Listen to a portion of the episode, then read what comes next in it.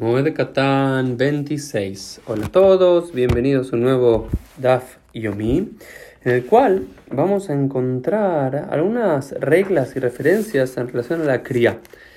Todos recordamos, y quizás esa es la costumbre de duelo más significativa y presente en el mundo judío, que al momento normalmente, eh, Bishat Himum lo llama la tradición rabínica, el momento del dolor, del calor, cuando apenas escuchamos la muerte de un ser querido o vemos la muerte de un ser querido, deberíamos rasgarnos las vestiduras. Eso se llama la cría, la rotura ritual de las ropas que nos marcan que nuestro corazón está roto, que nuestro espíritu está rasgado. Hoy normalmente no lo hacemos en ese momento, sino que se lo hace inmediatamente antes de enterrarlo cuando estamos en el cementerio. Otros, por ejemplo, aquí en los Estados Unidos, hacen el chapel eh, antes del entierro y antes de llegar al cementerio incluso, o en la entrada del mismo.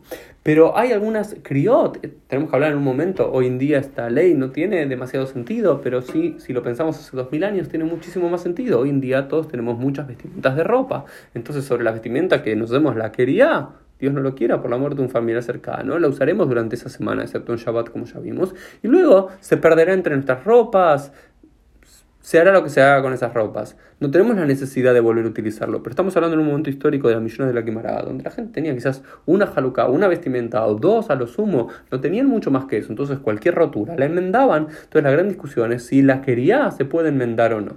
Y se nos dice que por todos los familiares cercanos se puede, pero por los que no se puede es por un padre y una madre. Es decir, la, la cría, si hacemos la cría por un padre y una madre, nunca más vamos a poder enmendar, coser correctamente esa vestidura. Es decir, debería quedar inutilizable. Y tampoco se puede hacer por el sabio que nos enseñó Torah, o quien nos convirtió al judaísmo, o por el nací, el exilarca, o por cuando escuchamos malas noticias que también nos rajamos las vestiduras en señal de duelo, de dolor, o cuando escuchamos a alguien blasfemar el nombre de Dios, o cuando vemos un Sefer Torah siendo quemado, o cuando vemos cuando se veía, hoy ya no, gracias a Dios, las ciudades de Jerusalén o de Judá destruidas, o por el Bet destruido, uno debería hacerse la cría. Y esas criot, esas rajaduras, nunca más deberían enmendarse, nos dice la Gemara. Por supuesto, acá después la Gemara trae por cada uno de estos casos, ¿de dónde aprendemos?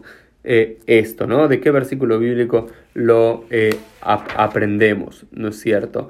Eh, y también incluso cuando uno vende esta vestidura, quien lo compra no, no debería enmendarlo, no debería poder arreglarlo. Por eso dice, mujer, lo que y por eso el vendedor tiene que avisarle al comprador que esa rajadura no se debería poder coser nunca. Por esta, esta, digamos, lo que quieren decir acá los rabinos, creo yo, es que hay ciertos dolores que nunca cesan. Hay rasgaduras, hay roturas, hay quiebres que nunca cesan en nuestra vida. Y eso lo eh, mostramos con la cría.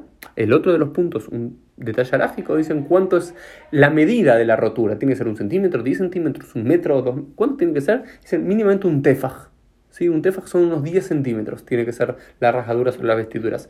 Y eh, luego para los padres, colma un poquito más que eso. Fue el Dafim del día, nos vemos bien mediante en el día de mañana.